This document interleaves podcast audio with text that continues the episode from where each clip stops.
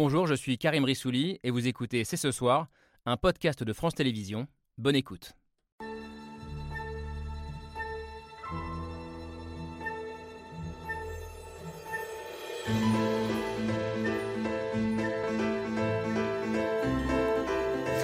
Bonsoir à toutes, bonsoir à tous, bienvenue. Vous regardez C'est ce soir. À quoi ressemble la France de 2023 Avons-nous encore une idée commune de ce qu'est la France? Question réactivée en cette rentrée par la cérémonie d'ouverture de la Coupe du Monde de rugby.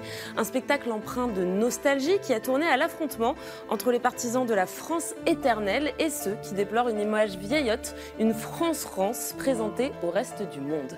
À l'heure où les femmes de Michel Sardou et ceux de Juliette Armanet se disputent la notion de chanson française, où les cinéphiles parisiens boudent les films qui cartonnent dans le reste du pays. Qu'est-ce qui fédère encore les Français? Avons-nous encore une culture, des références en commun? Si les discours politiques ne parviennent plus à rassembler les citoyens, comment nous projeter ensemble dans la France de demain? On a une heure pour en débattre. C'est ce soir, c'est parti.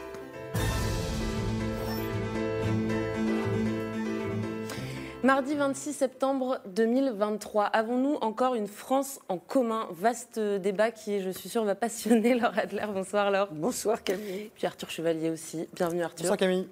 Et bonsoir Jean-Laurent Casselli. Bonsoir. Alors vous êtes journaliste et essayiste, auteur avec Jérôme Fourquet de La France sous nos yeux, euh, un livre qui a beaucoup fait parler de lui euh, l'année dernière. C'est une enquête sur la société euh, française d'aujourd'hui par le prisme des modes de vie, de la consommation. Alors vous décrivez la France de la country, celle des kebab, la France premium, la France discount, des pratiques, des imaginaires qui cohabitent mais qui se mélangent de moins en moins. On y reviendra. Alors les France de Michel Sardou et de Juliette Armanet sont-elles réconciliables? Bonsoir Mathilde Serrel. Bonsoir. Ça vous va comme question? Que c'est pas à moi de répondre tout de suite. vous êtes journaliste, fine observatrice de la culture française, aussi bien savante que populaire. Un monde nouveau et nouvelle tête, ce sont vos deux rendez-vous du matin dans le 7-10 de France Inter. Deux rubriques qui sont euh, très tournées vers l'avenir. On était donc curieux d'avoir votre regard sur l'imaginaire euh, nostalgique proposé par la cérémonie d'ouverture de la Coupe du Monde de rugby euh, dans un pays où, pour reprendre vos mots, la culture devient une ligne de partage. Je posais donc la question en introduction, avons-nous encore des références en commun? Bonsoir Anne Rosencher. Bonsoir. Pour vous, c'est de moins en moins le cas et un bon indice, c'est la fréquentation des salles de cinéma. Paris, province, les Français font ciné à part. C'est le titre d'une enquête euh, que vous avez signée euh, récemment dans l'Express, magazine euh, dont vous êtes la directrice déléguée. Et votre conclusion, eh bien, c'est que nous partageons de moins en moins les mêmes univers mentaux, ce qui a, j'imagine, des conséquences d'ordre politique. Alors, au-delà des univers mentaux, est-ce que ce qui nous manque, ce n'est pas aussi un récit pour nous rassembler? Le roman national français est en panne. Ça, ce sont vos mots, Raphaël Yorka. Bonsoir. Bonsoir. Euh, pour vous, le, politique ne propose plus en France de récits fédérateurs et a du coup laissé le champ libre aux marques qui le font à sa place. Ça, c'est la thèse de votre dernier essai, le roman national des marques, une thèse que l'on va débattre ce soir tous ensemble. Et je précise que vous êtes communicant et chercheur, euh, notamment pour la Fondation Jean Jaurès. Et enfin, pour décentrer un petit peu notre regard sur ces débats très franco-français, euh, j'accueille Cole Stangler. Bonsoir. Bonsoir. Vous êtes un journaliste américain installé en France. Vous écrivez sur notre pays pour de nombreuses publications anglo-saxonnes. Il y a The Nation, le New York Times ou encore le Guardian. Et pour vous, euh, on retrouve dans le sujet de ce soir un peu des guerres culturelles qui font rage outre-Atlantique entre les progressistes et les conservateurs. Les présentations sont faites. Merci à tous les cinq d'avoir répondu présent ce soir. Le débat commence juste après le billet de Pierre Michel.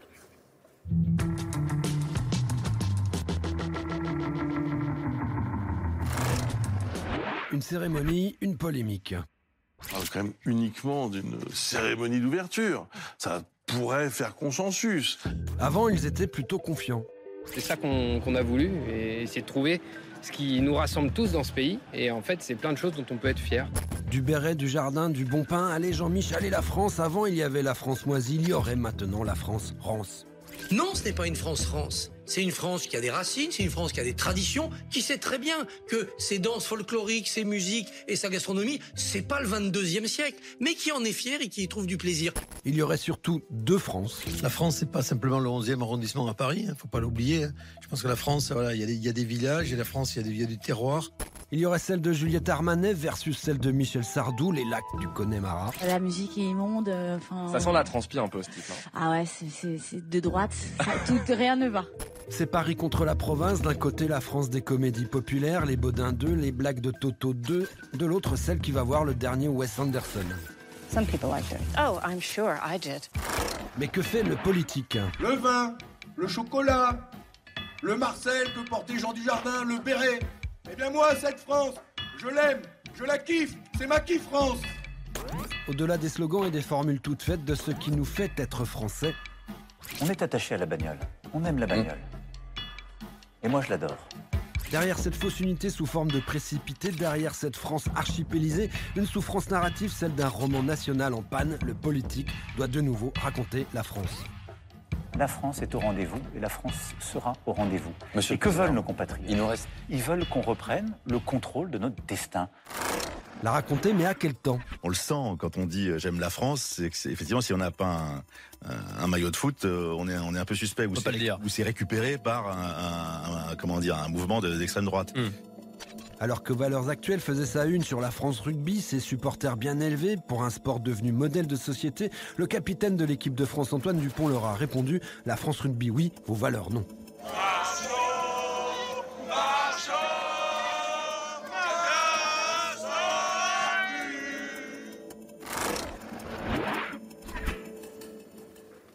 La France rugby, oui. Vos valeurs, non.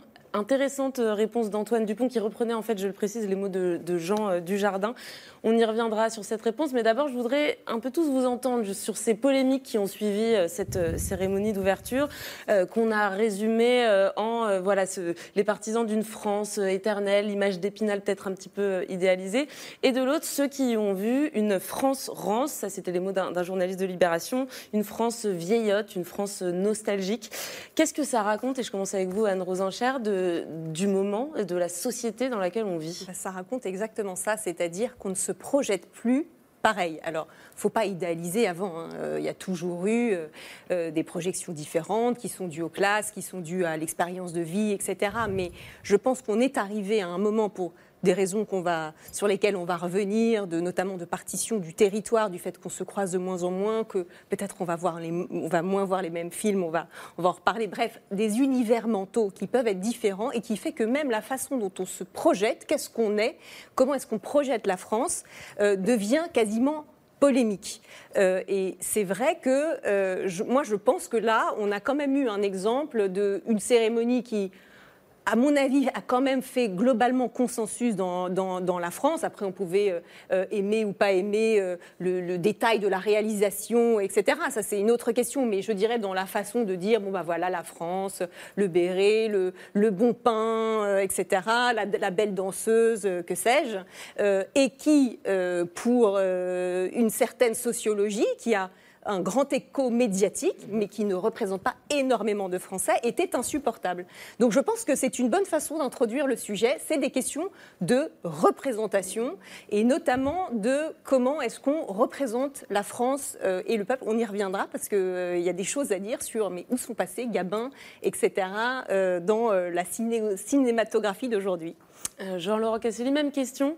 Euh, en préparant l'émission, vous nous avez dit que vous avez vu aussi dans cette polémique, je vous cite, une contestation de l'hégémonie culturelle de la France euh, conservatrice. J'ai dit ça. C'est ce qu'on- c'est ce qu'on m'a je voulais- rapporté, en je tout cas. voulais, euh, ajouter après ce qu'a dit Anne, quand même, là, il faut parler aussi de ce coq, quand même, qui a, Ouais. a fini par voler la Ouais. vedette sur les réseaux sociaux euh, de Jean Dujardin, euh, qui euh, interprétait donc Jean Mich, artisan boulanger des années 50. Moi, j'ai trouvé la cérémonie d'ouverture que j'ai regardée après coup, après la polémique, pour me faire une, une idée pas si mauvaise que ça.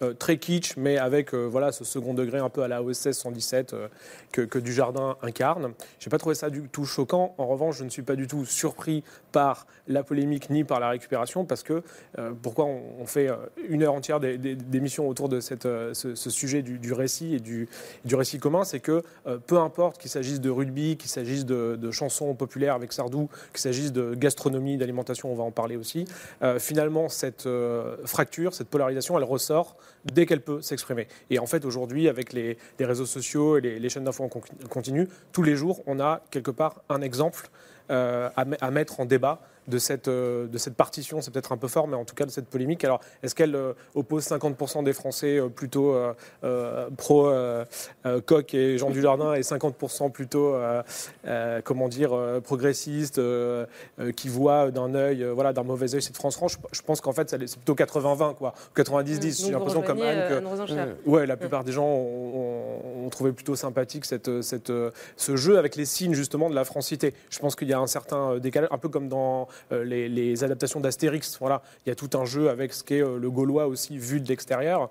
Euh, après, je ne suis pas non plus surpris du tout que l'extrême droite l'ait récupéré à son compte. Raphaël Lorca, comment vous, vous regardez ça, la, cérémonie, son imaginaire et, et ses polémiques? Premier élément, je trouve intéressant à souligner, c'est que pendant très longtemps, la vitrine de la France dans le sport, c'était plutôt le football, c'est qu'on se racontait à travers le football. Là, peut-être qu'on assiste à un moment où le rugby entre dans le roman national. Je trouve que c'est le premier élément, c'est que c'est à travers cette France rugby qu'on va essayer d'observer la réalité de la société française. Le deuxième élément, moi je trouve quand même, enfin je vais peut-être entrer un peu en dissonance par rapport à ce que vous avez dit, mais euh, moi je trouve que c'est l'illustration d'un roman national en panne. C'est-à-dire que précisément, je trouve que vouloir représenter la France dans ce qu'elle est aujourd'hui au reste du monde, comme la représentation, je cite, d'un village gaulois qui se réveille doucement, avec toute l'iconographie et tout l'imaginaire du bal musée, du vieux coq, etc., sans aller, sans entrer dans cette bataille culturelle de la France-France, j'irai pas du tout jusque-là, mais mm. simplement je regrette qu'on ait manqué cette occasion qui était de d'exposer au monde entier la modernité et la réalité présente, et non pas enfermée dans le passé, de ce qu'est la, société française. Et d'ailleurs, dans, votre livre, vous avez cette expression, vous parlez d'un syndrome Emily in Paris, du nom de cette euh, mm. donc, série qui se déroule dans un Paris très stéréotypé, euh, euh, idéalisé. Est-ce que vous avez vu un peu de ce syndrome dans cette cérémonie-là? Ce que j'ai voulu montrer dans cette appellation syndrome Emily in Paris, c'est la capacité d'un artefact culturel, quel qu'il soit, qu'il soit une série, une cérémonie d'ouverture, à proposer une vision déformante de la réalité, mais avec une telle puissance narrative, une telle puissance symbolique, qu'au fond, ça vient modifier notre perception de la réalité. Pour moi, il n'y a pas de syndrome Emeline Paris, parce que précisément, euh, euh, les réactions de, contestation de cette vision de la France montre qu'elle n'a pas du tout euh, modifié notre perception de la réalité. Au contraire, elle a été perçue, à mon avis, et reçue comme c'est, c'est-à-dire une vision assez passéiste de ce qu'est la société française. Juste un rappel, lors du bicentenaire de la Révolution française en 1989, ah, j'y pensais. C'était Jean-Paul Goude voilà. qui était qui révolutionnait l'imagerie de la France. On n'est pas allé montrer euh, des Jacobins voilà. Euh, avec l'imaginaire révolutionnaire. On, est, a projeté la France dans le futur. Et attention au mépris social. Moi, je viens de Saint-Pierre-et-Miquelon, qui est un territoire d'outre-mer, bon, qui est très lointain, qui est proche des côtes nord-américaines.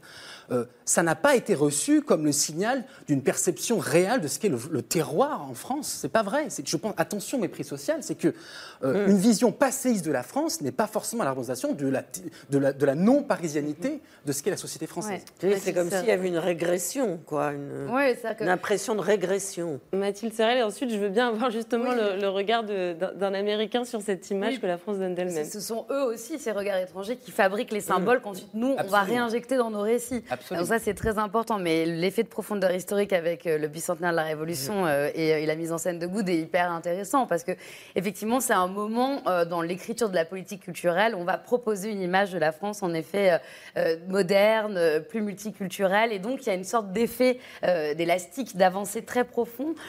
une célébration qui nous projette vers l'avenir. Avec, concrètement, vous pouvez juste nous raconter un peu ce qu'on avait pu voir pendant cette ah bah, cérémonie Moi, je m'en souviens pas. elle était toute, toute petite. non, bah, non, mais, dans, les, dans les, costumes, dans les costumes, c'était un imaginaire euh, complètement euh, futuriste. Je passe pour euh, le pour le citer, le rappeler. Jean-Paul Gould, c'est celui qui va faire les pubs Kodak dans les années 80. Donc, vous voyez, ces, petits personnages, etc. C'est aussi quelqu'un qui va projeter Grace Jones dans une espèce d'imagerie aventurière, émancipée, guerrière. donc, c'est quelqu'un qui, qui va travailler en fait le corps, les costumes, le futur et qui continue de le faire d'ailleurs, parce qu'il y a toujours des, des de la compagnie euh, de, Jean-Paul Goud.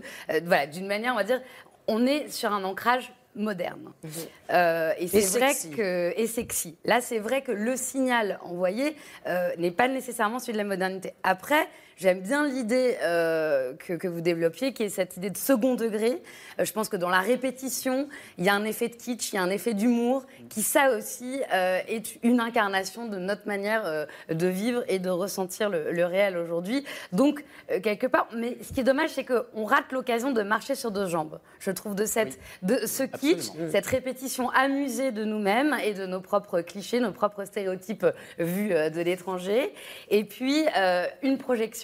Quelque part, il manque cet aspect. Et ensuite, il y a évidemment un effet euh, de récupération, de pensée en silo, qui est maintenant en effet une, mécanique bien huilée et qui va évidemment, euh, dès la première arrivée de sang, si vous voulez, dans, dans la mer, euh, va se lâcher tel des requins. Voilà, ça c'est vraiment dommage. Mais en revanche, on pourrait dire tranquillement Hmm. On manque de l'effet de projection. Mmh. Cole Stangler, euh, pardon, avec vos yeux d'américain, justement, est-ce que ça vous a manqué un peu cette projection euh, vers l'avenir? Ouais, et ben justement, moi aussi, j'allais parler de, cette fameuse, de ce fameux défilé sur les Champs-Élysées euh, de, Jean-Paul Goud. mais non, je, suis plutôt d'accord avec ce que vous venez de dire. Et puis, par, contre, le, second degré, peut-être ça pourrait éventuellement marcher en France, mais vu de l'étranger, je pense que les téléspectateurs ne comprennent pas tout à fait que les Français sont en train de, critiquer, enfin, de, faire des blagues sur une certaine ah, image exister. Je suis pas sûr si le second degré marche. Vous, vous l'avez pas, bien. pas, comme. Enfin, moi, je pense que je, connais un peu mieux le contexte français, mais je pense qu'à l'étranger, je pense que ça risque de ne pas être perçu comme ça. Mais tout à fait, quand je pense à, cette, à ce défilé de, de, 1989, mm. euh, c'était très audacieux, c'était euh, euh, c'était moderne.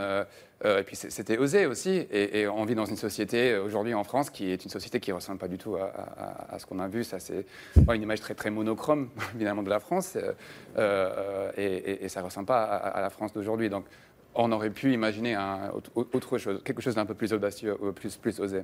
Alors revenons euh, en, 2023, on va dépasser cette, cérémonie. Je donnais un autre exemple euh, en introduction, c'est ce débat qui a fait, alors peut-être pas la une des journaux, mais qui a fait beaucoup parler dans les médias pendant une partie de l'été. Juliette Armanet qui fustige une chanson qui fait pas partie du patrimoine collectif français, elle est la, du Connemara de Michel Sardou, qui déclare c'est sectaire, c'est de droite, rien ne va. Mais ce qui nous intéresse finalement, c'est moins euh, cet échange-là que l'immédiate récupération qui a été faite par certains politiques de ce clash-là. Et je cite Éric Ciotti, euh, donc euh, patron des Républicains, qui a répondu à Juliette Armanet Michel Sardou, c'est la France. même question tout à l'heure, Anne Rosenchère, qu'est-ce que ça raconte le, fait que des, des, objets culturels a priori assez anecdotiques se retrouvent à faire l'objet d'une bataille tout à fait politique sur ce qu'est ou non la France? Alors, euh, Michel Sardou, c'est la France, Juliette Armanet, c'est la France, euh, tout est la France, euh, et donc on ne va pas s'en sortir comme ça. en fait, j'ai trouvé ça aussi assez intéressant parce que finalement, Juliette Armanet, elle a bien le droit d'avoir les goûts qu'elle veut. Ça, c'est absolument évident. Elle a même le droit d'avoir des avis tranchés en tant que, en tant que, en tant qu'elle-même musicienne et, compositrice et parolière, etc. Euh, euh, et, donc, et en plus, elle, elle s'est excusée auprès de Michel Sardou. Donc, n'en faisons pas tout un, tout un foin. Ce que j'ai trouvé intéressant quand même, c'est moi, je continue de penser qu'il y a aujourd'hui euh, quelque chose qui prend immédiatement dès que euh, on, sent un mépris social. Et ce qu'elle a dit a pu être interprété comme ça parce que euh, il y avait le côté ça pue quoi. vraiment le côté c'est un truc de beauf. et ça, il faut faire. Moi, je pense que pour le coup, c'est typiquement ce qui fait du mal aujourd'hui à la société, c'est-à-dire des gens qui se regardent en chien de faïence, certains qui ont des jugements comme ça, alors euh, on s'est tombé sur elle, mais qui, qui caricaturent quasiment euh, une France culturelle qu'aurait fait sécession, et de l'autre côté, euh, voilà, des gens qui se, qui se durcissent de plus en plus dans une rancœur en disant bah, si vous nous crachez à la gueule, on va pas, on va pas continuer de, de, de, de, se faire cracher à la gueule gentiment. Voilà, donc ça, je pense que c'était surtout un symbole de ça, et c'est dommage que ce soit tombé sur Connemara, parce que pour ceux qui ont lu le livre de, Nicolas, Nicolas qui porte ce nom, Connemara est justement le symbole. Il s'en est servi, lui, de façon extrêmement astucieuse et, franchement euh, avec un ressort littéraire très fort, pour dire c'est à la fois euh, ce qu'on chante dans les fins de soirée d'école mm. de commerce et dans les mariages euh, de la France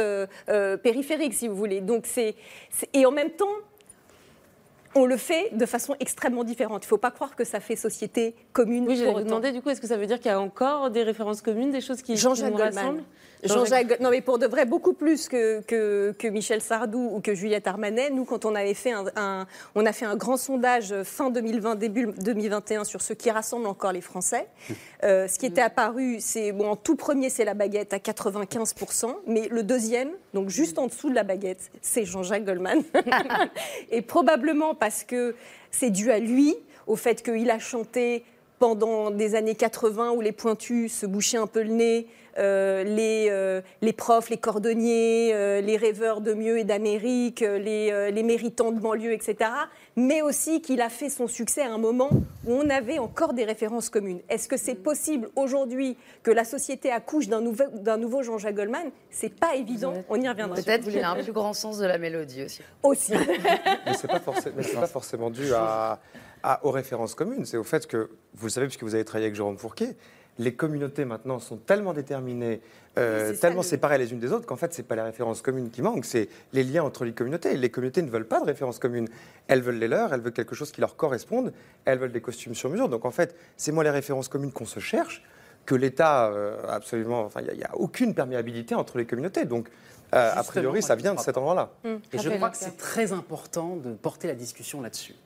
Euh, ce qui m'intéresse dans la réception de cette polémique-là, qui est assez stérile en réalité, hein, parce qu'elle le prononce en fin d'interview d'un média belge en ligne qui s'appelle Tipeee. Oui, les deux ont dû être très surpris de ce qui se passait d'ailleurs, bien sûr. en faire cette déclaration très polémique. Bien sûr. peu importe. Ce qui est intéressant, c'est que dans la réception, on tombe dans le piège de l'archipel. Précisément, je, mm. crois hein, qu'on est collectivement piégé dans cette métaphore de l'archipel, qui est celle proposée par Jérôme Fourquet depuis 2019, qui au fond décrit la société française avec beaucoup de talent et beaucoup d'arguments euh, clés en main, mais comme autant d'îlots qui sont condamnés à inexorablement s'écarter les uns des autres.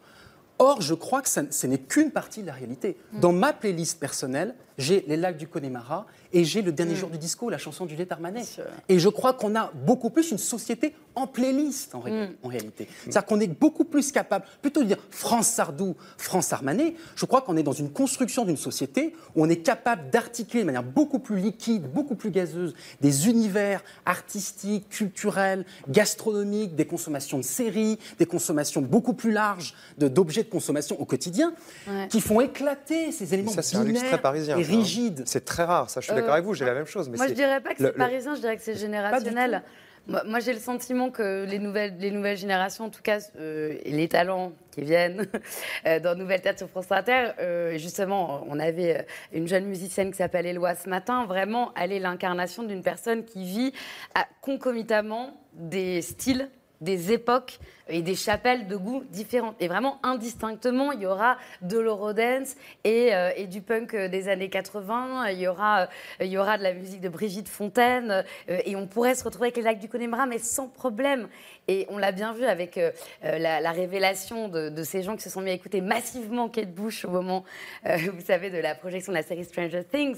Tout d'un coup, elle était numéro un partout, Kate Bush. Et ce qui se passe, c'est que finalement, la musique, on s'en fiche d'où elle vient, de quelle époque elle provient, qui l'a produite, ils la prennent comme un élément euh, euh, du réel sans, sans cette histoire de goût. Donc moi j'ai l'impression que la génération playlist, euh, c'est quelque chose qui existe et qui n'est pas simplement parisien versus euh, le reste de la France. Alors, je reviens euh, avec vous, Jean-Laurent Casselli, sur ce que disait Raphaël Lorca sur euh, cette notion d'archipel. Donc, ce n'est pas vous qui avez fondé ce concept, c'est Jérôme Fourquet, mais vous avez travaillé et écrit avec lui. Raphaël Lorca est en train de dire quelque part qu'il y avait quelque chose d'un peu autoréalisateur à ce constat d'une société française archipélisée. Je veux bien vous entendre. Non, bah, comme, comme, vous le disiez, Camille, c'est vrai que c'est un concept qui est, qui, est, celui qu'a forgé Jérôme Fourquet. Voilà, donc je, je je voilà, je ne vais pas rentrer dans une, polémique là-dessus, mais euh, je dirais que par rapport à la période qu'on a souvent de référence, qui est celle des années 80, qui était d'ailleurs, Michel Sardou était déjà euh, important à cette époque, puisqu'il avait déjà écrit, euh, enfin, il avait déjà interprété plutôt Connemara, plus exactement. Jean-Jacques Goldman était déjà, était déjà dans le top 50. Donc finalement, en 2023, on pourrait dire qu'on n'est pas dans la France de Jean Mich, de Jean Dujardin des années 50, mais plutôt dans celle des années 80. C'est un peu comme dans une série Netflix, c'est un éternel retour des années 80. Et, ce qu'on a aussi, euh, oui, ce que je veux dire, c'est ce qu'on a aussi beaucoup reproché à ce qu'on a parfois appelé la postmodernité, c'est qu'on ne crée plus de genre en soi, mais on pastiche euh, mm. à, l'infini les genres du passé dans une espèce de, de, pas d'archipélisation mais plutôt de, voilà de couches sédimentées que ce soit dans la musique ou dans le cinéma ou dans la série ou dans la, mode vestimentaire, et on n'arrive plus vraiment à créer de nouveaux classiques. Et juste pour revenir sur la polémique Sardou, je, pense que ce qu'a ce qu'a montré cette, encore une fois cette polarisation, cette opposition, c'est pas qu'il y a plus de gens qui n'aiment pas Sardou dans les années 80, c'est simplement qu'aujourd'hui ils ont plus de moyens de se faire entendre. En fait, il y a eu dans les industries culturelles un choc d'offres permis par les réseaux sociaux, permis par euh, des euh, plateformes de streaming comme Spotify, permis par la fragmentation du paysage médiatique qui fait qu'aujourd'hui, euh, voilà, un, téléspectateur qui a plus envie de, regarder ce débat, eh ben, il peut aller sur notre chaîne, mais aussi sur Internet, et en fait, il peut aller sur Twitch, et, il a une infinité d'alternatives à Michel Sardou et à TF1, voilà, pour reprendre des, exemples iconiques de la France des années 80. Donc je ne pense pas que le paysage soit forcément plus complexe qu'il y a 40 ans. Simplement, on a plus conscience que Sardou, c'est une France, c'est probablement le courant mainstream majoritaire, euh, mais euh, il ne représente pas toute la France. Voilà. Et, ce qui est intéressant, euh, allez-y, Colsen. Ce que je voulais dire aussi, je pense qu'une question importante à se poser, c'est pourquoi on a l'impression de parler de plus en plus de, polémiques de, ce type. parce que effectivement, cette interview aurait pu passer inaperçue. C'était à la fin, elle a dit ça à la fin d'une interview. on parle de ça parce qu'il y a des, des médias et un écosystème. ça, me, ça me fait beaucoup penser aux États-Unis, la situation aux États-Unis. On a un écosystème euh, de, médias, de, comptes Twitter, euh, d'univers euh, de, droite, voire d'extrême droite, qui justement aiment mettre en valeur ce, genre de, polémique. Et quand ils ont vu cette interview, typiquement, c'est exactement le, le, sort de sujet qu'ils aiment, qu'ils aiment mettre en avant, parce que ça permet de... c'est vraiment la, la, la, cible parfaite de... elle, pourrait, comment dire, elle caractérise, elle incarne ce mépris social que vous venez de, je pense que les lecteurs de Trump adoreraient Juliette Armanet. Euh, il, la, déteste. Bah oui, ça, me fait vraiment beaucoup penser. Quand vous regardez les médias, par exemple, euh, je pense à un média comme Breitbart euh, aux États-Unis, média d'extrême droite, mhm. de droite, extrême droite, qui, qui adorent Breitbart. Leur stratégie, c'est de, parler beaucoup de, des polémiques de ce type, de, de, voir la culture comme une sorte de, mm. terrain de, combat finalement. Parce qu'ils n'ont pas besoin de parler de de, des questions économiques pour faire de la politique, c'est en, justement en, nourrissant, en alimentant des polémiques mm. euh, de ce type qu'on fait de la politique. Et ça, c'est une stratégie qui me fait beaucoup penser à la, droite américaine. C'est ce qu'on voit euh, avec des Donc finalement, ce que vous dites, c'est que les France de Michel Sardou et de Juliette Armanet ne s'opposent pas forcément. En revanche, il y a des, acteurs politiques qui ont intérêt à les opposer et à monter ces oppositions en épingle. Moi, je dirais que... Après, ouais, c'est ça, ce serait difficile de... On, pourrait avoir une pensée un peu comme ça, pas, pas de complot, mais je veux dire, ce serait... Voilà, qui tire les ficelles de cette polémique? Moi, je pense ce qui est intéressant dans l'effet Trump, je me souviens du grand enseignement de Trump, c'était euh, peu importe ce qu'il raconte, on veut écouter son histoire. Et en fait, euh, ça avait beau être, euh, vous savez, démenti le fact-checking en direct, ils avaient fini par abandonner les journalistes parce qu'il y avait des avalanches comme ça de, de fake news et on n'arrivait jamais à contrebalancer. Et puis finalement, on se rendait compte que qu'importe si c'était faux, euh, il y avait des gens qui avaient massivement envie d'adhérer à cette histoire. Et au fond, la culture, c'est vraiment l'espace de projection, c'est l'espace du fantasme. Donc, euh, on peut tout à fait projeter ce qu'on veut sur Armanet, projeter ce qu'on veut sur Sardou, mettre tout ça un petit peu à chauffer à 200 degrés et, exploser tous les compteurs. Finalement, on n'a pas besoin de se relier à des faits, etc. Et donc là, en fait, typiquement, dans un moment d'hyper-récit, euh, et donc tout le monde, tout le monde va s'y engouffrer. En fait, c'est à la fois des acteurs et c'est presque structurel en fait à, l'état de la discussion actuelle. Alors on va avancer un petit peu. Vous parlez de récit, euh, Mathilde Serrel. Raphaël Lorcage, on arrive à la thèse de votre livre euh, qui commence par une phrase que vous avez déjà prononcée. Le roman national est en panne. Alors, est-ce que vous pouvez déjà revenir sur ce constat? Qu'est-ce que c'est? Qu'est-ce qu'on entend par roman national? Et qu'est-ce qui vous fait dire qu'il ne fonctionne plus euh, en France? Alors, le roman national, c'est une expression qui arrive assez tardivement, dans les années 90, sous la plume de l'historien Pierre Nora. C'est une définition communément admise c'est la narration romancée qu'une nation se fait d'elle-même. Bon. Euh, moi, ce qui m'a intéressé, c'est les résultats qu'on a menés avec l'Institut de sondage IFOP et la Fondation Jean Jaurès d'une grosse enquête sur le thème Qui raconte la France aujourd'hui? Et on a proposé aux Français une liste de types d'acteurs, les hommes et femmes politiques, bien sûr, les journalistes, les écrivains, les sportifs, les influenceurs, etc. Il y en avait dix.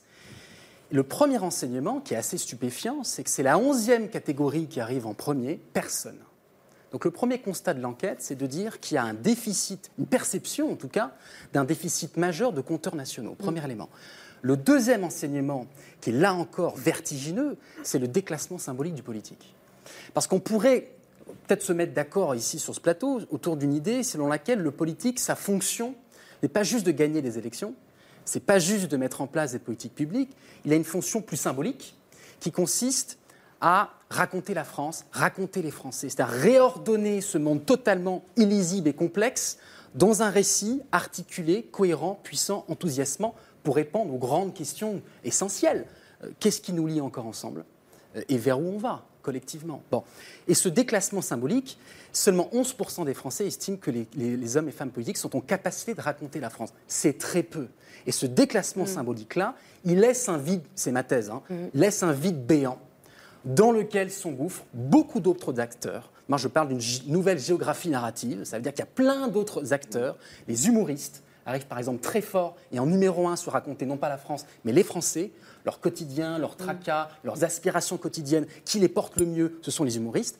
Il y a tout un tas de nouveaux acteurs, et y compris les marques commerciales. Voilà. Donc la thèse de ce livre, c'est que les marques commerciales ont compris qu'il y avait un vide béant laissé par le politique pour raconter la nation, dans lequel elles se sont engouffrées à leur manière. Alors votre livre est très intéressant sur le plan symbolique, mais sur le plan réaliste aussi de la dissémination des informations. Est-ce que vous pensez que auparavant les chefs d'État prenaient en charge le symbolique et créaient un roman national?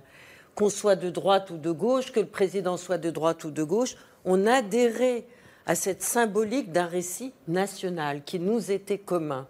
C'était notre chef d'État. À partir de quand, selon vous, cette charge symbolique, qui était très importante chez des présidents de gauche comme de droite, a-t-elle été abandonnée? Et est-ce que la politique devient quelque chose d'hyper technique, d'hyper mm. rapide, d'hyper gestionnaire, d'hyper expert Alors, j'ai pas de date précise, euh, si c'est de mm. dire que le point de bascule, à mon avis, hein, c'est le moment où le politique fait la confusion entre communication et narration. Mm. C'est-à-dire que c'est le moment où il cesse de prendre les habits de ce grand conteur national auquel on, effectivement collectivement on se projette dans cette figure pour nous raconter le pays, où est-ce qu'on en est, comment se fait-il qu'on en est là avec la création de chaînes de causes et d'effets et de conséquences. C'est ça un récit, ça raconte des transformations d'État. Il ne fait plus ce travail de narration.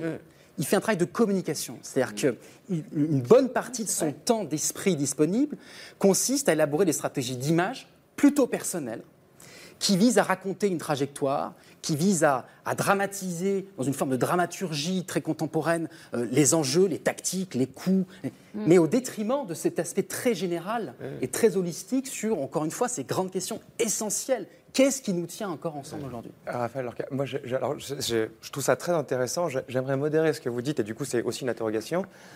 Premièrement, la stratégie de communication euh, ultra personnelle qui se confond avec une narration Napoléon Bonaparte a imaginé la méthode et avec beaucoup de sophistication. Louis XIV avant lui l'a beaucoup fait. Ça a fonctionné, mais ce qui est intéressant, c'est que ça n'a pas fonctionné pour ça. Et euh, je trouve que vous accordez beaucoup d'importance à ce qui se passe en haut et moins à ce qui se passe en bas. Je m'explique. Tout au long du 19e siècle, les Français, à Paris en général, euh, se sont réunis spontanément, de façon anthropologique, autour de causes très fortes. En général, c'était des enterrements, vous voyez. Donc, par exemple, un mois après l'avènement de Charles X, il y a les enterrements du général Foy, un général républicain.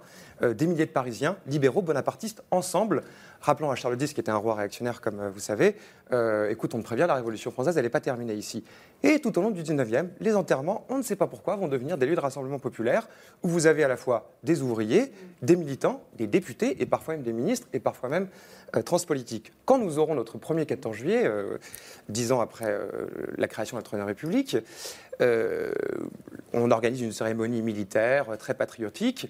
Et en fait, on calque cette cérémonie sur ce que les Français avaient fait spontanément pendant un siècle. C'est-à-dire que la Troisième République imagine une cérémonie qui correspond à ce qu'en fait les gens veulent faire. Ils se disent, bon, bah, ok, de toute façon, les Français ils réagissent à deux choses, la patrie et l'armée. C'était ça, en gros, hein, la République, sous la Troisième République, inspirée de la Révolution française. Est-ce que vous ne pensez pas qu'au fond, ce qui se passe aujourd'hui, ce n'est pas de la faute des hommes politiques, parce qu'ils font sans doute ce qu'ils peuvent, c'est que c'est quelque chose à prendre en amont. C'est qu'il n'y a juste plus de critères euh, suffisants, en tout cas de ressemblance entre nous, pour créer euh, une vraie homogénéité. Alors, ces critiques sur le roman national, euh, je, vois bien où vous voulez en venir. Il n'est pas si efficace que ça, c'est ça que je veux dire en fait. C'est intéressant. Vous avez beau dire qu'il y a un roman national, ça ne suffit pas pour que les gens, que les gens intègrent. Et la, la critique majeure du roman national, c'est de dire ça fait rideau sur un certain nombre de réalités en, mettant un effet loupe sur les rois et au fond les grandes dates militaires, voilà le récit national. Ce qui est intéressant, c'est que précisément, mais je vais dans, j'accentue, je, vais dans votre ligne. le politique est incapable, à mon avis, hein, de parler avec noblesse des imaginaires du quotidien. Et moi, ma thèse. Il l'est plus, peut-être. Il ne l'est plus. Moi, ma thèse, c'est de dire que l'une des caractéristiques du capitalisme du XXIe siècle, c'est que systématiquement, les marques qui en sont le bras armé viennent en contrepoint des failles, des faiblesses, des lacunes de politique. Parce que qu'est-ce qui m'a frappé dans mon étude sur le roman national des marques? C'est que les marques ne racontent pas l'histoire passée, elles ne racontent pas l'histoire des rois.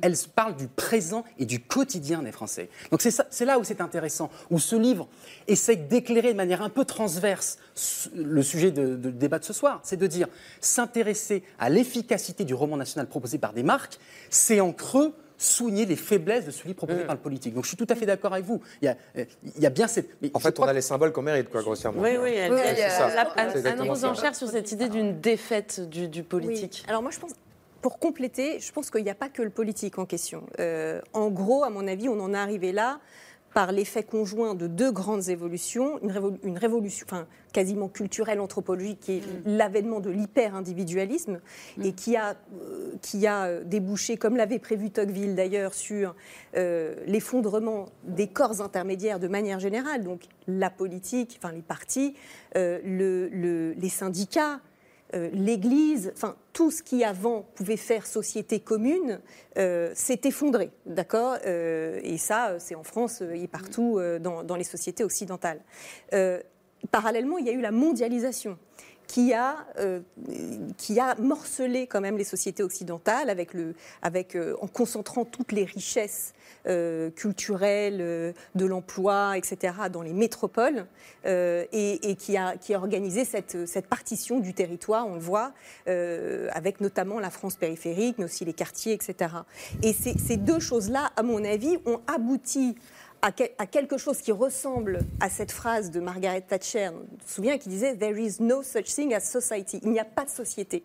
Il n'y a pas de société. Alors déjà, pour faire nation commune, il faudrait déjà qu'on réussisse à faire société commune. Et là, aujourd'hui, on voit qu'on est dans un moment alors appelons-la archipel, appelons-la euh, Netflixisation, appelons-la ce qu'on veut, ou, euh, ou France contre France. Ou... Mais en tout cas, il y a un problème de, de- Alors bien sûr, les marques se mettent là-dedans, mais Mm. moi je pense que les marques ne peuvent pas vraiment relever le drapeau pour une raison simple, c'est que les marques, elles n'ont qu'une seule politique, c'est la politique du tiroir-caisse, parce que c'est pour ça qu'elles sont créées. Ce sont des choses qui sont commerciales, donc un jour elles vont pouvoir être dans le multiculturalisme ou euh, dans euh, le, le- le- le- washing, comme on dit, c'est-à-dire mettre en avant des grandes euh, causes, mais euh, continuer à faire euh, leurs arrangements sociaux euh, ou euh, à gruger le fisc, etc.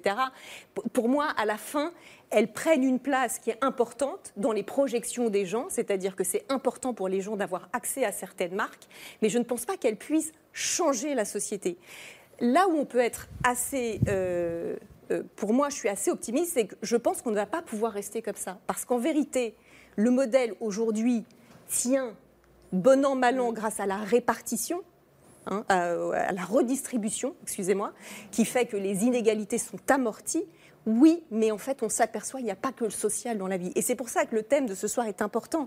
Parce que la revendication culturelle, elle est au cœur, mais au cœur de la fracture française. Vraiment, il y a cette, cette, cette- ce- cette envie, d'abord, d'avoir accès à de la culture. hein. Rappelons que l'État dépense 139 euros par francilien pour la culture versus 15 euros pour le reste des habitants. Donc déjà, c'est de la, cul- la subvention culturelle, elle est très inégalitaire en France, mais aussi dans les représentations. Mm. On en parlait avant, mais il y a cette envie de faire partie de la photo culturelle et en plus d'en faire partie, pas forcément avec des représentations en surplomb, Mm. que ce soit le mépris, type la France des beaufs, ou que ce soit le misérabilisme, genre la France des gens qui ont des vies à se pendre, qui sont héroïques, mais ils ont quand même des vies à se pendre. Ça, ces deux représentations-là, elles peuvent exister. Je veux dire, moi, je suis pour la liberté de création absolue. Je j'ai pas de jugement sur la création artistique, mais il manque un, il manque un truc vraiment fondamental qui existait avant, qui est quelque part ben, la bête humaine de, de Jean Renoir, c'est-à-dire la figure, quand même, dans un grand film, dans un beau film, un film populaire, d'un personnage qui tout d'un coup est dans les classes populaires, mais il pourrait ne pas être dans les classes populaires, et qui est un grand personnage avec de la nuance, de la complexité, etc. Ça, par exemple, oui, ça manque aujourd'hui, mais je pense qu'on va être obligé d'y arriver, parce que le modèle, en fait, il peut tenir économiquement, il peut tenir socialement avec de la redistribution, et encore on a de moins en moins d'argent, mais il ne peut pas tenir culturellement. culturellement. Mais est-ce qu'on interroge les, les, bonnes formes? Parce que moi, ce que je trouve intéressant dans ce que vous soulignez, c'est cette espèce d'effet de blockbuster silencieux. En effet, les Baudins, je veux dire, peuvent déplacer des foules. C'est complètement euh, euh, énorme. Il y a des écrivains au salon de Brive-la-Gaillarde qui vont faire des kilomètres de queue dont personne ne parle jamais dans les journaux. Il y a vraiment une culture populaire de masse qui ne va pas se retrouver euh, relayée dans, dans, les, dans les médias généralistes. Et qui mérite autant de considération que soi-disant la haute culture. Voilà, et il y a également euh, des nouvelles cultures qui font masse, hein, je veux dire, euh, évidemment, la bande dessinée. Euh, je veux dire, c'est majoritaire en France. Le jeu vidéo, c'est majoritaire en France. oui, et d'ailleurs, en préparant l'émission à la rédaction, on se demandait si finalement un des derniers trucs qui nous rassemble tous, comme vient de le dire Arthur, ce serait pas le rappeur Joule. On a, on a un extrait du tube de l'été bah qui dure depuis plusieurs. Est-ce qu'il lui, a fallu comme effort pour conquérir Voilà, c'est ça. Ça, j'ai l'impression que toutes les générations, tous les milieux non, non, en France, on là-dessus, non notre, fameux, dans notre fameux sondage IFOP euh, sur ce qui nous rassemble, et il est ça nous rassemble pas tant ça. Ah. Les nouvelles générations, oui, mais euh, il y a encore beaucoup de points que, ça ne parle pas du tout. Parce que ça, ça fait socle quand même aujourd'hui, même si on est sur les nouvelles générations, mais on se rend compte que à la fois ces phénomènes de, de, que j'appelle de blockbuster silencieux, ces cultures populaires de masse moins relayées euh, que sont le rap, la bande dessinée et les jeux vidéo, on voit bien que du coup là, on se retrouve avec des normes d'industrie culturelle qui rassemblent. Et quand on dit que la culture euh, peut faire récit, mais à l'échelle industrielle, à l'échelle de marque, on prend le film Barbie. Et on a quand même oui. un effet. C'est les Américains qui rassemblent, c'est ça on qui a fait un, peu peur. on a un effet, en tout cas, moi, je trouve, il y a avec Barbie, on se retrouve aussi avec un grand débat culturel. Hein. Ça, a été, ça a été très tendu euh, aux États-Unis euh, autour du film et en même et temps. en France aussi. Et en France aussi, avec un impact dans la vie réelle. C'est-à-dire qu'on a vu des, gens faire passer le Barbie, Barbie test à leurs conjoints ou futurs conjoints dans des dates. Euh, est-ce que je vais être. Si, si tu as aimé Barbie, bah, on se revoit, sinon on se revoit pas, quoi. Il y a eu des ruptures et que ça. Ce que je veux dire, c'est que. Il y a un moment, la culture populaire massive va embrasser un certain nombre de discours, de récits, de contradictions, et dans lesquels on va pouvoir se projeter. Et ça, c'est quand même des occasions de faire socle, parce que je pense que les effets de nuance existent. Euh, dans, la enfin, culture de masse. c'est quand même un énorme blockbuster commercialisé à l'extrême pour faire vendre euh, non seulement des Barbies, mais faire renaître toute une industrie Barbie. C'est pas non ah bah plus oui, derrière, la célébration d'un imaginaire. Ah derrière, il y a, du, y a l'objectif de vendre du plastique dans une société qui est en saturation. D'ailleurs, d'où l'idée des marques. Et c'est là exactement qu'on revient sur le sens des marques. Et j'attrape cette paire justement pour revenir à votre thèse, Raphaël Yorka. Euh, donc voilà, vous, nous avez dit le roman national est en panne. Ça a laissé un vide qui a été euh, en partie euh, dans, dans, lequel les, les, marques se sont engouffrées. Je voudrais donner quand même quelques exemples pour qu'on comprenne de, quoi vous parlez. Vous donnez plusieurs euh, marques euh, dans, votre livre de, qui portent un discours politique sur ce qu'est la France, sur ce que ça veut dire que d'être euh, français. On va regarder un premier exemple. C'est une publicité signée Renault, donc le constructeur automobile, qui est sortie l'année dernière. J'aime la France pour plein de raisons. Donc, je résume. Il nous faut de l'audace, encore de l'audace, toujours de l'audace. C'est ça la France.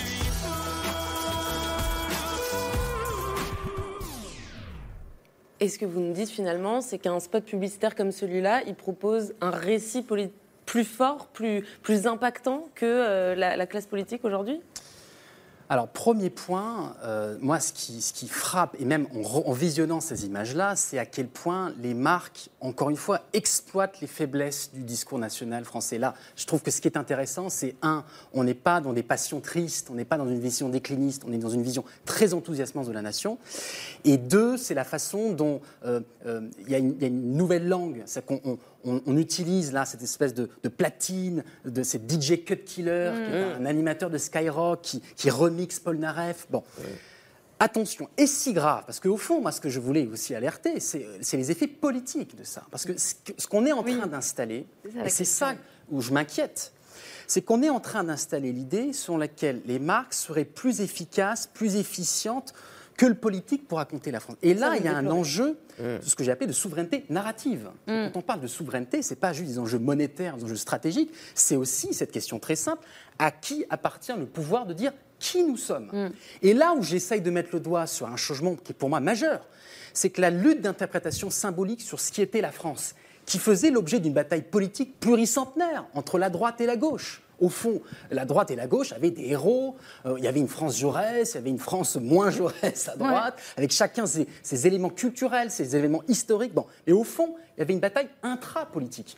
Là, on est en train de voir se dessiner une autre forme de bataille, où on se bataille sur le fait de, dé- de définir la France, non pas entre la droite et la gauche, mais entre le monde politique et le monde marchand. Donc c'est aussi cette interrogation, c'est au fond, allons-nous laisser la définition de ce qu'est la France aux mains de, de- de marques commerciales? Mais c'est intéressant parce que, euh, alors, sur l'importance des marques, vous avez tout à fait raison.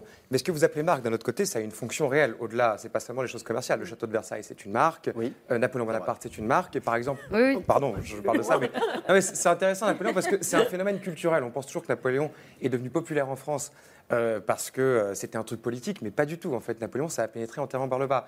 Et ce que vous racontez typiquement sur les marques qui se battent pour donner une image de la France, Napoléon et l'Empire, ça s'est diffusé dans les marchés, dans les villages français. Les images d'Épinal, Mm. ça a été inventé avec les effigies de Napoléon et des soldats de la Grande Armée. Ça, c'était acheté euh, par euh, des paysans, euh, par des ouvriers à Paris. Donc, ce que je veux dire, c'est que qu'il y ait des mouvements spontanés qui passent par le commerce, entre guillemets, parce qu'au fond, on parle de commerce quand même, c'est pas une très, très, très grande nouveauté. Vous voyez ce que je veux dire? C'est-à-dire que c'est- cette concurrence-là, elle existe et un État est déterminé aussi pour vivre avec cette concurrence-là. Et son métier, justement, c'est de créer une société qui sait s'orienter en fonction de ces différentes choses-là. Quand Louis-Philippe décide du retour des cendres de Napoléon, c'est parce qu'il sait très bien que ça va être populaire, parce qu'on lui dit Attends, attends, t'as vu ce qu'on vend là? Napoléon, ça cartonne. Donc en fait, ça, ça, c'est- enfin, je, je- vous n'avez pas l'impression de, de- de déterminer le politique aujourd'hui comme très très loin de tout ça, euh, alors qu'au fond, il a toujours dû dealer avec ça. C'est pas une nouveauté, quoi. Alors, puisque vous êtes très porté sur l'histoire, Ouais. vous lirez sur Napoléon. Ce soir, Napoléon, Oui, on va dire. sur Ouais, j'arrête. reviens sur le récit national proposé par Louis XIV, par exemple. Ça, Ouais. ça devrait vous intéresser. C'est-à-dire que c'est le moment où, effectivement, il y a la création de ce qu'on va appeler l'art de vivre à la française, euh, le, le luxe, la gastronomie, la jardinerie, et où se façonne à ce moment-là une grille de lecture esthético-politique sur ce qu'est la France aujourd'hui, mais qu'on retrouve aujourd'hui dans la cérémonie d'ouverture du rugby. C'est ça qui est intéressant, parce qu'on voit aussi les parfumeurs, le chocolat, etc. Là où je veux en venir, c'est qu'effectivement, de tout temps, il y a un entremêlement entre les signes de la francité, le politique, et qui passe aussi par les objets de consommation. Là, la vraie bascule, et c'est là où je ne suis pas d'accord avec vous, c'est que pendant très longtemps, les marques et le politique euh, avançaient en silo. Où au fond, les politiques racontaient la France. Au fond, il y, avait tout- il y a toujours eu des arrière-fonds. Euh, le, packaging, par exemple, des, camemberts présidents, il y a un arrière-fond du village français, etc. Là, ce qui est nouveau, c'est que ça devient le discours explicite, le protagoniste du discours proposé par les marques. C'est là la bascule, à mon avis. Et c'est là où vraiment je veux mettre le doigt, parce que là, on est sur des transformations très contemporaines, à mon avis, qui va très au-delà de dire raconter la France par des objets. Non, c'est porter un discours explicite avec une vision du monde, une vision de la société, qui peut être en parallèle euh, euh, totalement opposée à celle proposée par le politique. Une dernière chose, ce spot Renault, je l'interprète aussi comme une réponse euh, au discours proposé par Eric Zemmour. Parce que figurez-vous que le 14 juillet 2022, c'est la date de publication de cette publicité. C'est quelques semaines à peine après l'élection présidentielle. Et je l'analyse comme un chiasme inversé. C'est une symétrie parfaite de la construction de la vidéo de déclaration de candidature de Zemmour, qui lui aussi faisait un kaléidoscope d'éléments culturels, imaginaires, etc. Mm. C'est exactement ce que propose Avec une Renaud. citation de Danton dans le clip d'ailleurs. Absolument. Et Jean-Laurent Casselli, je veux bien vous entendre justement sur, sur, sur cette idée que les marques, les grandes entreprises euh, deviennent de véritables acteurs politiques et font peut-être concurrence euh, aux, aux États, aux politiques, dans la définition d'un roman national. Qu'est-ce que c'était que ça? Euh, oui, alors je, pense que ça, ça marche dans les deux sens. C'est-à-dire ce que dit Raphaël, c'est que les marques deviennent politiques, mais Oui. on pourrait dire aussi que les politiques euh, ont été tellement contaminés par le marketing euh, électoral et politique qu'on le sait tous. Voilà, moi, en tant que journaliste, euh, j'ai j'ai vu, enfin, j'ai vu ça. de nombreuses occurrences. Aujourd'hui, tout le monde parle d'éléments de langage. Quand vous avez un déplacement de ministre, c'est un déplacement thématique parce que l'endroit sur lequel il, il se rend signifie quelque chose en termes de micro-récit euh, qui va être repris par les chaînes d'infos, les, les- les- les journaux quotidiens, etc. Donc on est, on est complètement euh, même plus prisonnier de ce marketing politique. C'est devenu le, le b à bas de la communication politique. Tout le monde est Mm. presque immunisé contre ça. euh, ça ennuie tout le monde. Enfin, plus, plus personne n'y croit. Donc je pense que déjà, il y a- il y l'importance des marques dont parle Raphaël, elle est, prêt- elle, elle est peut-être...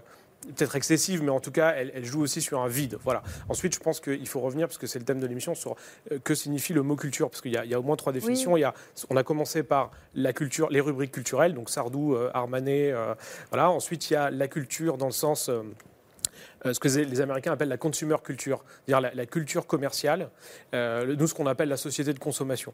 Ou la culture marchande la culture marchande. Et comme les, les, pays anglo-saxons sont beaucoup plus anciens dans le, capitalisme, ils, ils, parlent carrément de culture consumériste, culture de consommation, euh, pour justement parler de la manière dont ces marques ont envahi le, le, récit médiatique, mais aussi la vie des gens. Et c'est aussi le cas en France. Je, comme on parle de, hip-hop, là, j'ai je, retrouvé euh, tout à l'heure, avant d'arriver, une chanson de Diams euh, des années 2000 qui s'appelait Ma France à moi. Mm-hmm. Et en fait, je me suis rappelé dans les paroles, elle disait Ma France à moi, elle va chez KFC, elle apprécie Footlocker, donc un magasin de, chaussures de sport. elle cite aussi 50 Cent, donc un, rappeur, mais elle, cite aussi un certain nombre de marques euh, commerciales, euh, d'enseignes. Donc c'est quelque chose qui, effectivement, pour les générations, pour les jeunes générations, les millennials, comme on dit, qui sont nés dans les années 80, encore, encore, ces années euh, clés, c'est vrai que la culture commerciale, elle fait partie de la vie. Voilà, euh, à gauche ou à droite. C'est une manière de définir aussi notre propre identité finalement. Exactement. Voilà. Alors, en fonction de ce qu'on consomme, on appartient à tel ou tel groupe euh, social. C'est tout à fait ça. Et en fait, j'allais venir justement à cette notion d'identité parce que c'est peut-être la troisième exception du mot culture, c'est que ce que les Américains, encore une fois, appellent la culture war, donc la, la, la guerre culturelle qui oppose les progressistes aux conservateurs. Et quand ils disent ça, ils ne parlent pas tant de Sardou ou enfin de l'équivalent américain de Sardou et Armanet que euh, de la, la guerre culturelle sur des valeurs. Alors là, ils vont parler d'avortement, euh, de, sexualité, de contrôle des armes à feu, et on va être sur des sujets très très très euh, très très, chauds qui vont polariser la société. Et nous, c'est vrai qu'en France, on commence à avoir ces questions culturelles. En fait, quand, on dit culturel, on sait qu'on parle euh, d'identité, d'immigration, voilà, de, de, modèles de, de, modèles de société, et qu'on est très au-delà de la culture culturelle, j'allais dire, voilà, mm. du ministère de la Culture. Quoi. Alors, Cole Stengler, vous voulez réagir depuis, depuis tout à l'heure, je vous donne la parole. Euh, oui, bah, peut-être sur, plusieurs, choses, euh, mais peut-être euh, peut-être pour revenir, euh, si je peux, juste à cette question du vide. En fait, pourquoi, pourquoi, pourquoi les marques sont en train de, de, mettre en avant des, valeurs qu'on aurait pu imaginer mises en valeur par, par des hommes politiques, par, par, des politiciens vous, vous, aurez pu aussi, parce que dans, dans, votre livre, vous parlez de, la pub de la SNCF aussi, qui vraiment met en valeur cette, cette France multiculturelle, avec des origines différentes, etc. Et ce, vide, moi je le vois en, tant qu'observateur, euh, qu'il y a un vrai vide au sein de la gauche euh, française qui a du mal à, mettre en avant un récit rassembleur autour de, la diversité et de la différence. Et donc finalement, peut-être c'est les marques qui, le font mieux que, que, la gauche politique en France, parce qu'on voit à quel point la gauche est mal à l'aise dès qu'on commence à parler de, diversité. Euh, quand on, commence à parler d'immigration, de, de différence. Il y avait une tentative intéressante, je trouve, de, de, de répondre à ça, qui était l'idée de la créolisation, qui rejoint aussi, euh, qui, qui, touche un peu la thématique Le euh, concept euh, qui vient du, du, philosophe Édouard Glissant, qui a été repris par, par Jean-Luc Mélenchon pendant la Oui, tout à fait. L'idée qu'en fait, finalement, ça décrit un processus d'échange et de mélange, un mélange, de processus de mélange et d'échange entre différents groupes de, de la population, qui finalement nourrit la société dans laquelle on, on vit donc je trouve que c'est un très beau concept de dire que les différences, finalement, euh, c'est pas juste de dire qu'on est tous différents, mais que finalement ces différences euh, finissent par créer autre chose. Et nous sommes le produit de, ça, finalement, de cette autre chose. Euh, c'est un discours qui, enfin, c'est un, concept que je trouve assez beau. et qui finalement mais décrit la, France dans, laquelle on vit. Mais encore une fois, pour revenir à, cette pub, je trouve ça honnêtement un peu dommage que il n'y a pas plus de, politiciens en, France qui sont capables d'articuler en fait cette, cette vision rassemble, euh, rassemble, euh, qui, rassemble en fait les, Français autour des différences et que finalement c'est qui qui le fait mieux? C'est la SNCF, c'est, euh, je sais pas, c'est, Renault. et ce sont aussi parfois des marques étrangères. Et ça, c'est un autre exemple que vous soulevez dans, votre livre. Je voudrais vous montrer cette, enfin, cette publicité qui a été faite par la marque de sport Nike juste après la victoire de la France à la Coupe du Monde de foot en 2018. On regarde les images et on en débat après. Cette deuxième étoile, on ne l'a pas gagnée en Russie, on l'a gagnée en France. On l'a gagnée à Paname où avoir sa place sur le terrain est déjà une victoire. On l'a gagnée sur les stabiles brûlants de Marseille contre des adversaires en feu. C'est sur les pelouses de Lille, entre les barres d'immeubles de Ménival, à l'ombre des tours de Bondy et sur les bitumes de la Madeleine qu'on est devenu champion. Alors qu'on est parti pour la Russie il y a un mois, on savait. On savait qu'on ne gagnerait pas cette deuxième étoile là-bas qu'on l'avait déjà gagné ici. Alors là, on est en plein dans le discours Mm. que vous décriviez, euh, euh, Cole Stengler, donc un discours sur euh, la France, l'intégration, la diversité. Mais ce qui est intéressant, euh, Raphaël Orcac, c'est que c'est une marque américaine et donc étrangère euh, qui nous soumet ce, ce récit national-là. Vous parliez de souveraineté euh, narrative tout à l'heure. C'est c'est ce genre de questions que ça soulève? Et en fait, c'est pas un cas isolé. C'est pour ça que c'est intéressant. C'est-à-dire que le roman national français, il est aussi produit par d'autres acteurs étrangers et on est aussi sous le prisme du regard que, que les signes qu'on aimait sont, sont réinterprétés comme étant ceux compréhensibles par l'extérieur. C'est le cas de Nike et c'est effectivement un paradoxe. C'est-à-dire que Nike va essayer de répondre sur le terrain euh, publicitaire à cette polémique euh, euh, très franco-française sur par exemple Éric Zemmour qui disait euh, il y a trop de noirs sur le terrain. Il a redit encore ce discours très Jean-Marie Le Pen en 2022 en faisant parler en disant bah, si le Maroc avait que des blancs sur le terrain, il se poserait aussi des questions. Là, c'est une réponse très fine parce que plutôt que de répondre sur un discours, je mets mille guillemets woke, ils répondent par les sous-préfectures. C'est-à-dire qu'ils vont aller jusqu'à organiser la cérémonie des Champs-Élysées, où il y a, il y a- en 98, c'était Adidas qui était l'équipementier officiel, ils avaient mis juste Zidane président. Là, ils ont organisé une cérémonie où à droite, on voyait le, village du- le visage du joueur, et à gauche, le prénom et son lieu de naissance. Ce qui donnait Kylian Bondy, ce qui donnait Gr- euh, euh, Griezmann Antoine Macon, euh, Olivier Giroud Chambéry, se dessiner une carte de la France, et voilà un récit national géographique, mais effectivement, le paradoxe, c'est que ça vient d'une marque étrangère. Et du coup, c'est- c'est étonnant qu'on ait réussi. par- Pardon, euh, allez-y, Anne, euh, comment ça se fait qu'on ait réussi en 98 finalement le rebond du récit? Euh, Puisque la France Black Bomber, elle, elle- elle va, elle va être dans le récit national à ce moment-là. Euh, euh, Chirac qui est président, c'est Jospin qui est Premier ministre. Il y a un rebond dans le récit politique euh, qui existe encore. Donc la, la question, c'est qu'est-ce qui fait que ça n'a plus été possible ensuite, euh, en effet, 25 ans plus tard? Anne Rosenchère. Alors, je pense que même à ce moment-là, en fait, c'était dans le moment, mais euh, on sait ce qui s'est passé à l'élection présidentielle juste Ouais. après. Donc, en vérité, c'était c'était un beau moment qui, je pense, a été rassembleur, mais ça ne suffit pas à réparer C'était un récit, il n'était peut-être pas Voilà. opérant, mais c'était un mais, récit. euh, mais, euh, mais le, le c'est du, enfin, pour Vous avez revenir fait sur en le, regardant, euh, ouais, la ouais, publicité mais Nike. non, mais parce que ne soyons pas naïfs, c'est du soft power américain pour le Mhm. coup. Euh, la publicité, les séries, les films. Euh, moi, ce que j'ai trouvé très intéressant, juste pour faire le, le- le- la pub du, du- du papier qu'on a fait avec Céline Delbecq sur, les, sur la fréquentation, quels films vont voir les Français euh, à Paris et en province Je précise que je suis provinciale, donc j'utilise le mot province, mais il ne faut pas y voir à mal, c'est que je ne supporte pas le mot territoire. Euh, donc, ils ne vont pas voir les mêmes films.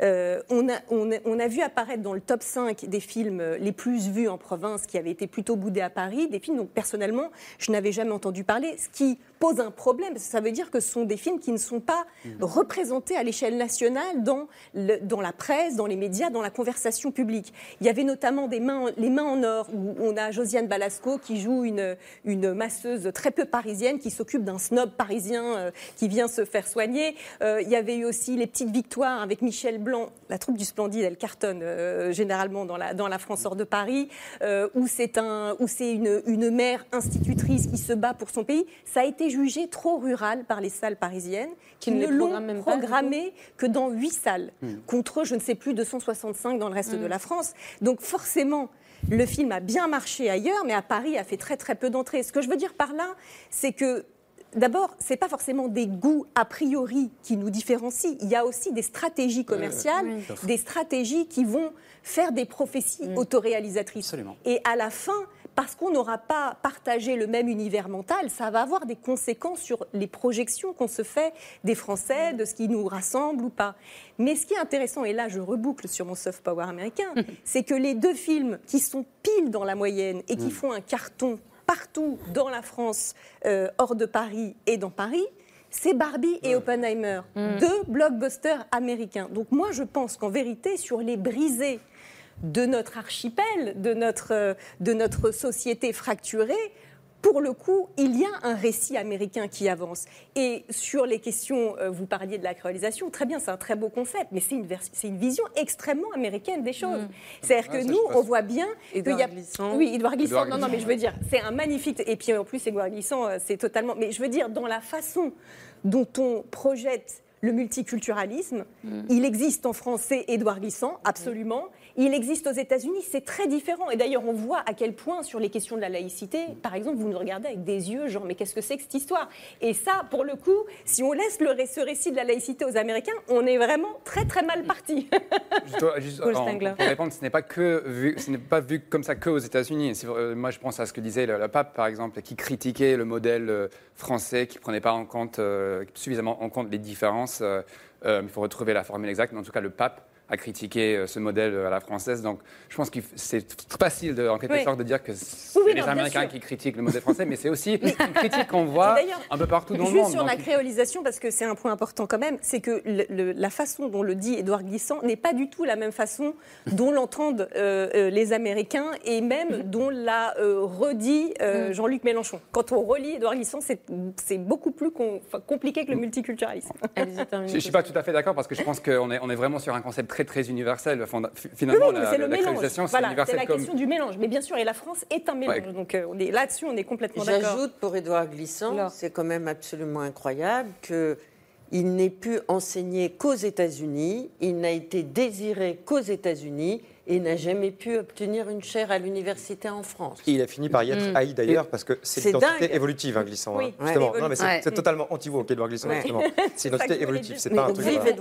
On ne fait pas un débat sur. Glissant soir, mais Mais c'est passionnant, c'est Oui, passionnant. parce mais, que mais je, c'est- re- je reviens finalement à ce que vous disiez, Raphaël Lorca. On a un vide de discours, de récits politiques.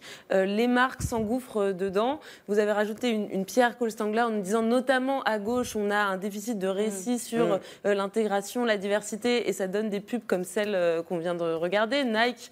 Euh, est-ce que vous aussi, Jean-Laurent Casselli d'ailleurs, est-ce que vous y voyez une réponse à un vide, euh, ou est-ce que vous y voyez plus comme Anne-Rose un soft power américain qui s'avance sur la France? À la faveur de ce vide Alors, euh, dans les deux publicités qu'on a vues pour Renault et pour Nice, qui, dans les deux cas, ce qui m'a marqué, c'est qu'on voit la banlieue, euh, les quartiers populaires, comme on dit maintenant, euh, par une sorte de périphrase, en fait, pour ne pas parler justement du sujet de l'intégration, puisque évi- évidemment, et c'est de ça qu'il est question. Quand quand voilà, les marques montrent cette, créolisation, ce multiculturalisme à la française, elles envoient un message qui est à la fois positif, dire la, la France aujourd'hui a changé, elle, est, elle, est, elle, est, elle, est, elle est multiple, et en même temps c'est une sorte de, de, de leçon, en disant attention, euh, soyez, enfin voilà, acceptez-le, soyez conscients de ça, euh, euh, on n'est plus dans la France à la papa euh, des années 80. Donc c'est un engagement politique de la part de grandes marques multinationales Bah, je, pense que c'est la reconnaissance d'une réalité qui est dans, le livre avec euh, Jérôme Fourquet. On parle, beaucoup de, la question, on se pose la question d'où vient l'innovation euh, culturelle en France.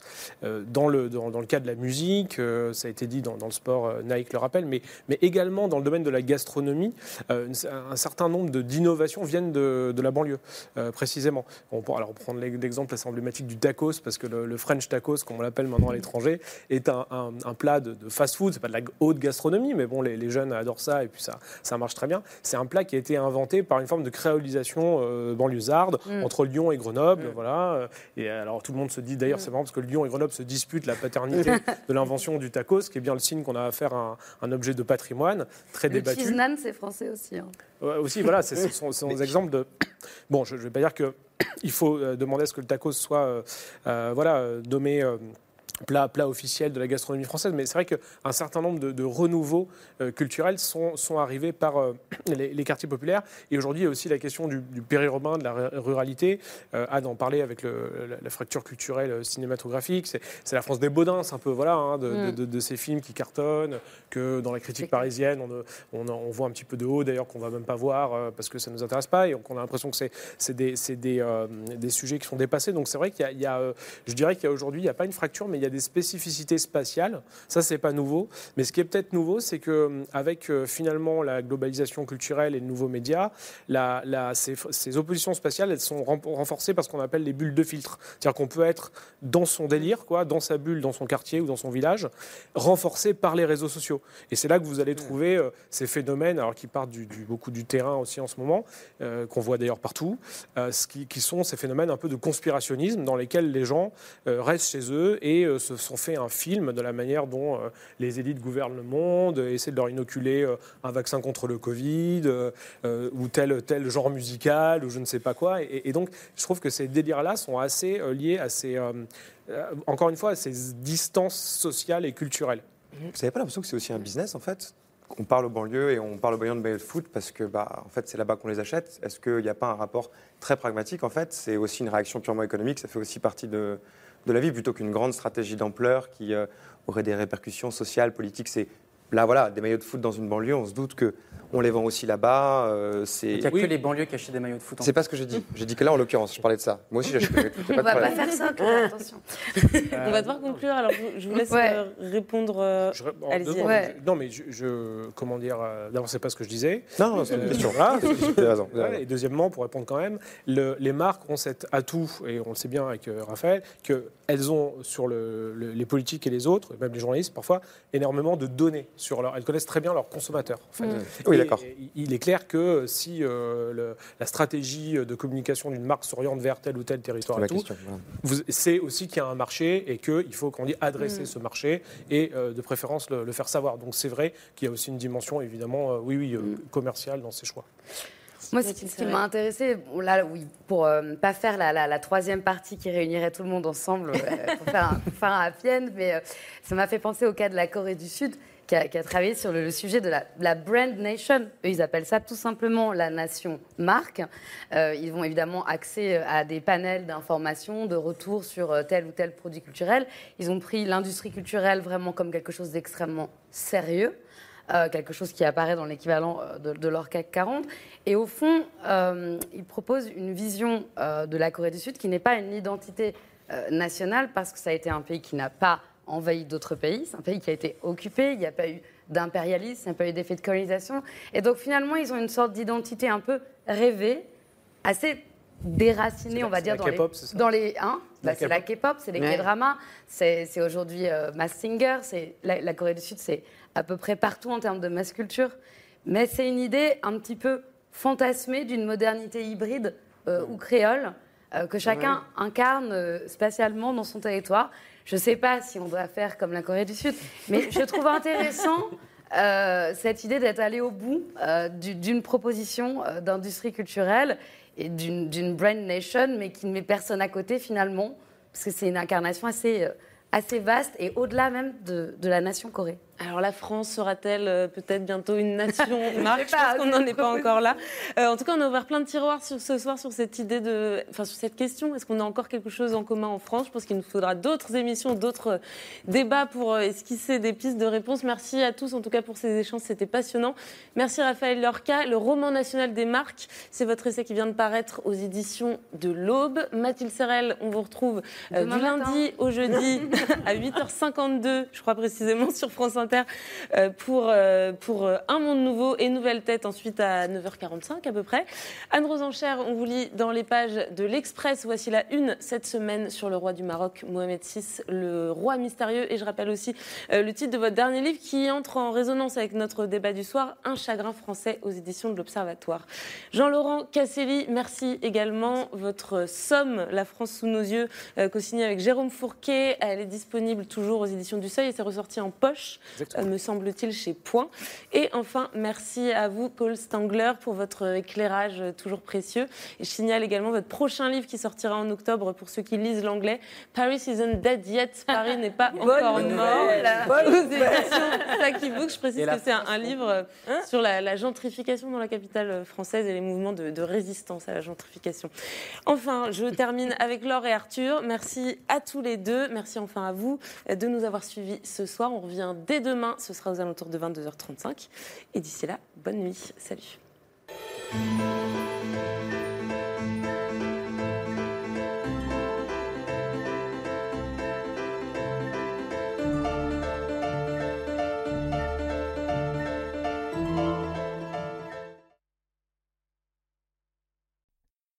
C'était C'est ce soir, un podcast de France Télévisions.